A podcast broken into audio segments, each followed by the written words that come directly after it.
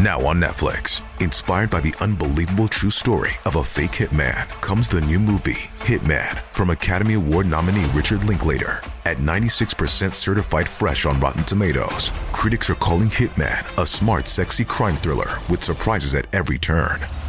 Starring Glenn Powell and Adria Arjona, Hitman. Now playing on Netflix and in select theaters. Rated R.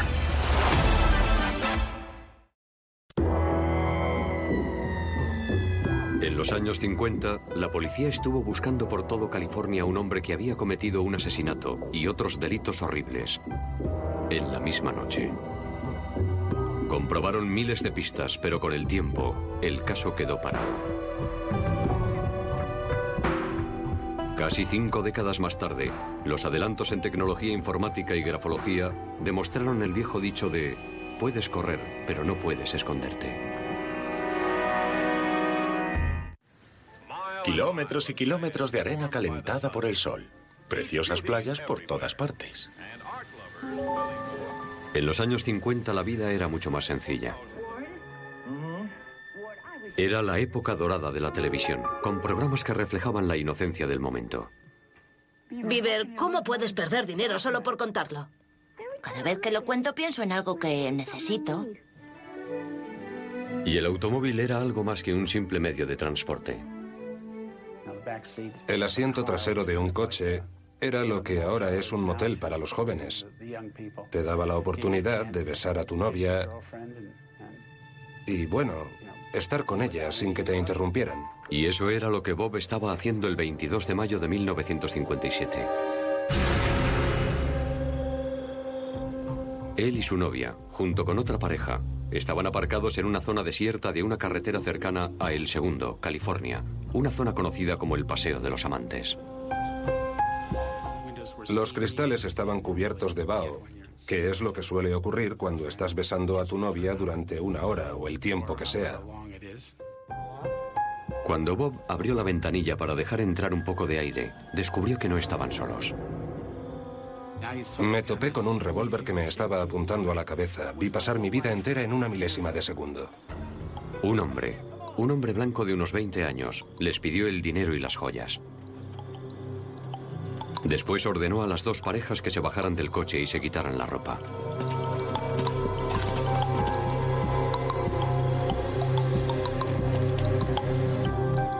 Les ató las manos a la espalda y obligó a tres de ellos a meterse en el asiento trasero del coche. Entonces, violó a una de las chicas. No pudimos impedirlo. Tenía un arma. Más tarde obligó a los cuatro a salir al campo y a ponerse en fila. Yo estaba seguro de que iba a matar a la chica porque ella probablemente le había visto la cara, pero también podía matarnos a todos. Nos quedamos allí de pie completamente desnudos durante tres o cuatro minutos, esperando a oír los disparos en cualquier momento. Sin embargo, el hombre se fue con el coche de Bob sin disparar a nadie. Antes de que los jóvenes pudieran denunciar lo ocurrido, el agresor se saltó un semáforo en rojo delante de dos agentes de policía. Todavía no se había denunciado el robo del coche, de modo que no constaba en la base de datos, así que no era posible que los agentes supieran que era un coche robado que había sido utilizado para un crimen. Los policías le dieron el alto al conductor del coche. Este bajó del vehículo y se puso a disparar.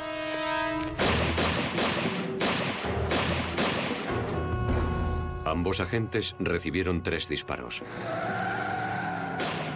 Lo último que pudo hacer el agente Phillips fue desenfundar su arma y abrir fuego en la dirección del sospechoso. Para cuando llegó la ayuda, los dos agentes ya estaban muertos.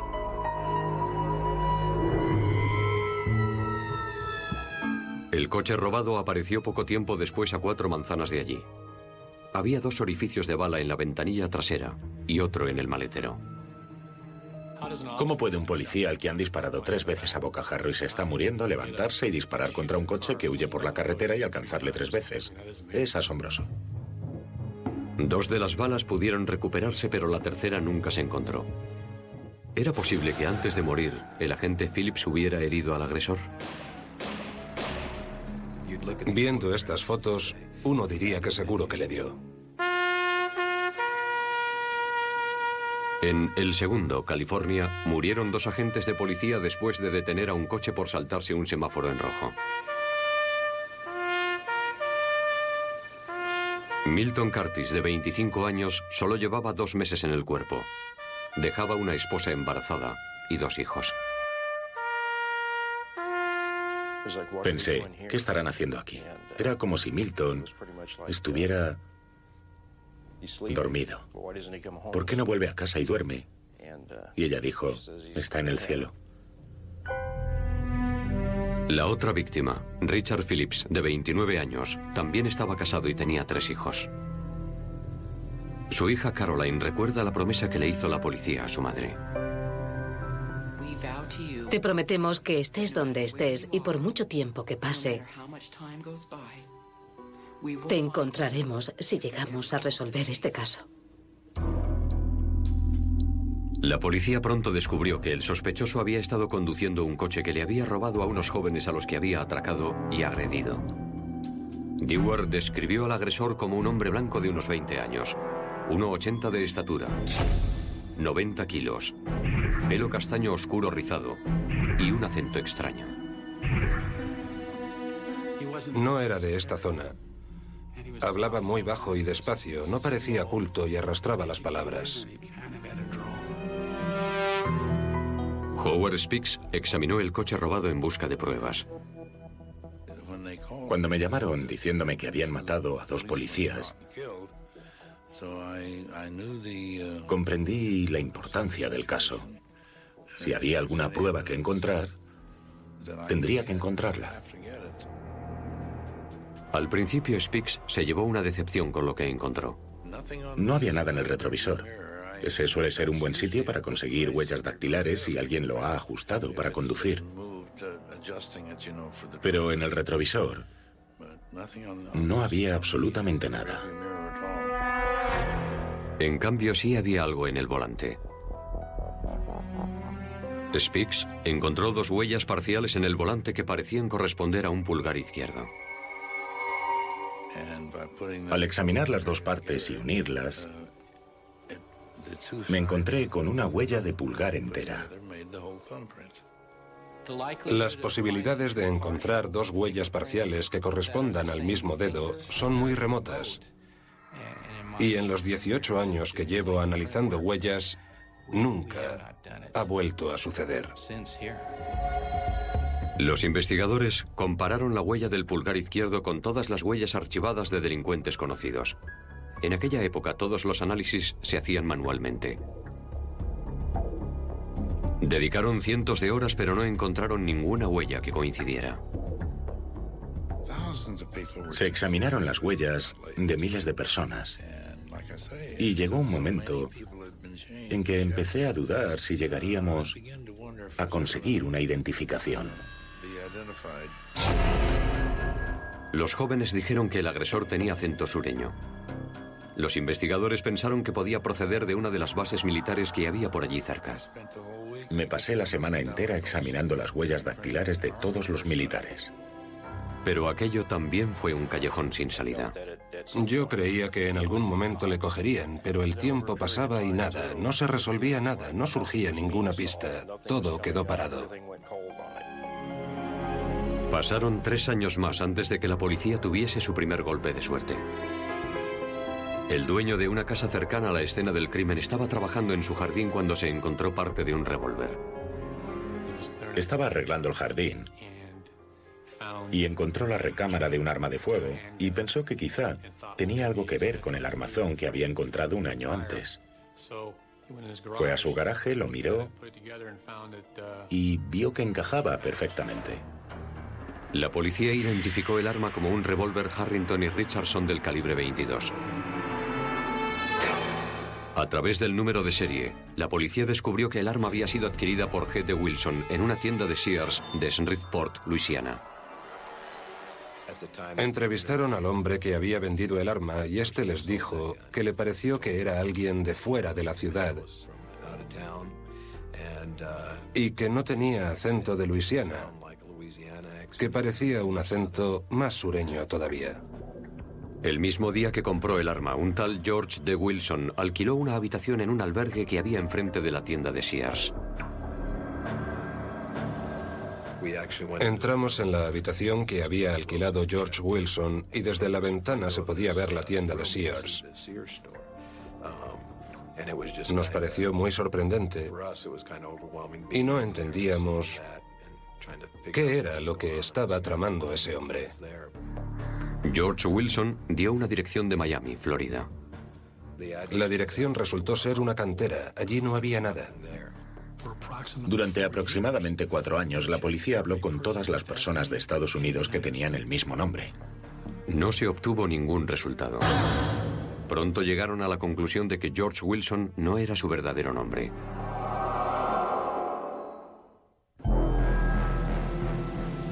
Durante años, la policía de California buscó sin éxito al hombre que había atracado a cuatro adolescentes, les había robado el coche y después había matado a dos agentes de policía.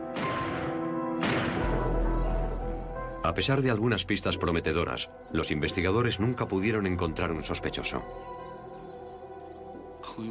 Las pistas que teníamos sobre el caso eran de los años 70, 80 y 90.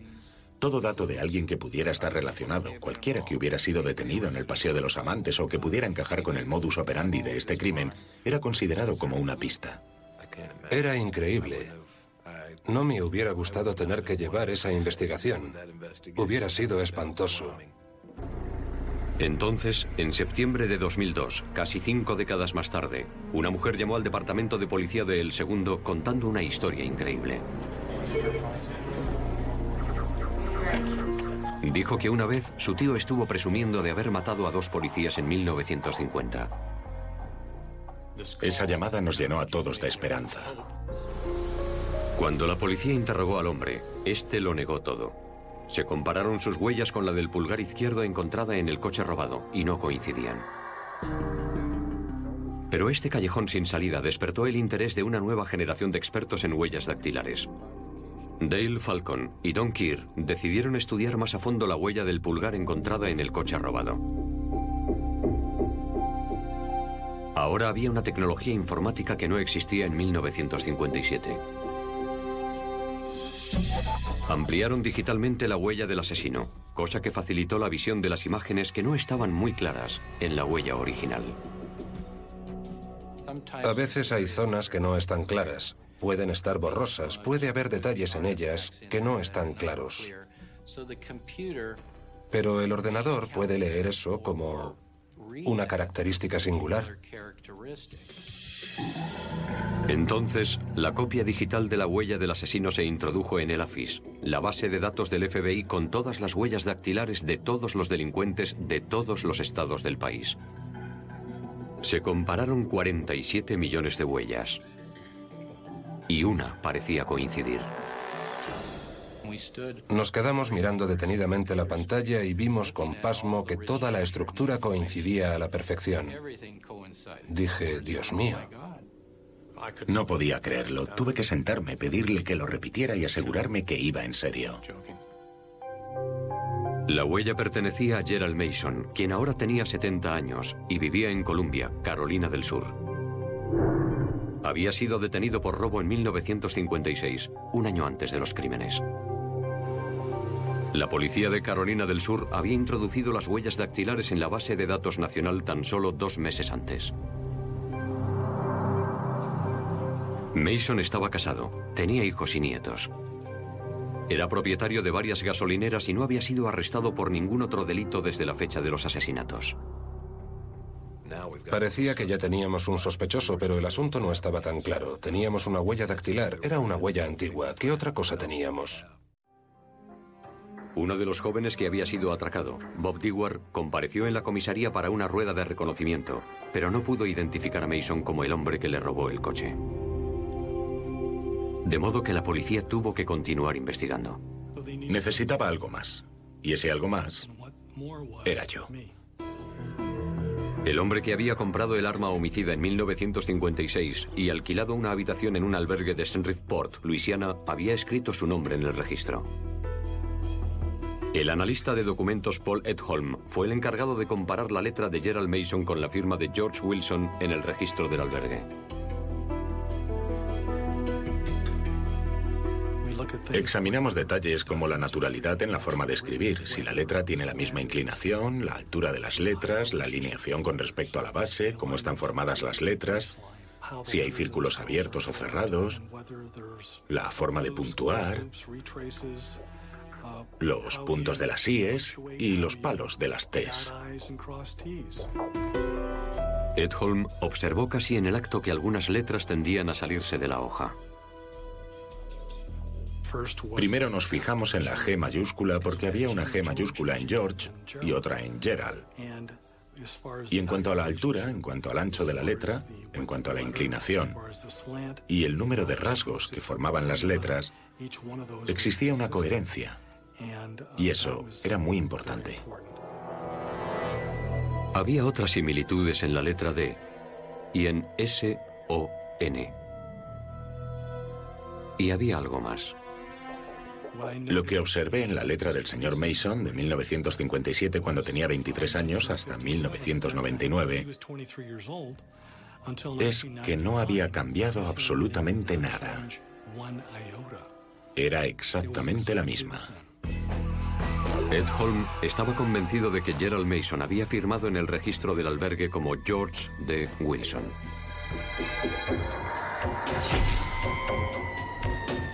Casi cinco décadas después del crimen, Mason fue detenido y acusado de homicidio. Nos presentamos y le dijimos que éramos investigadores de homicidios. Se enfadó un poco, como preguntando qué hacíamos allí, que eso había ocurrido hacía mucho tiempo y que por qué le molestábamos por algo así después de 40 o 45 años. Basándose en las pruebas forenses, los fiscales sostenían que Gerald Mason había comprado el arma en Luisiana y después se había registrado en un albergue con el nombre de George D. Wilson.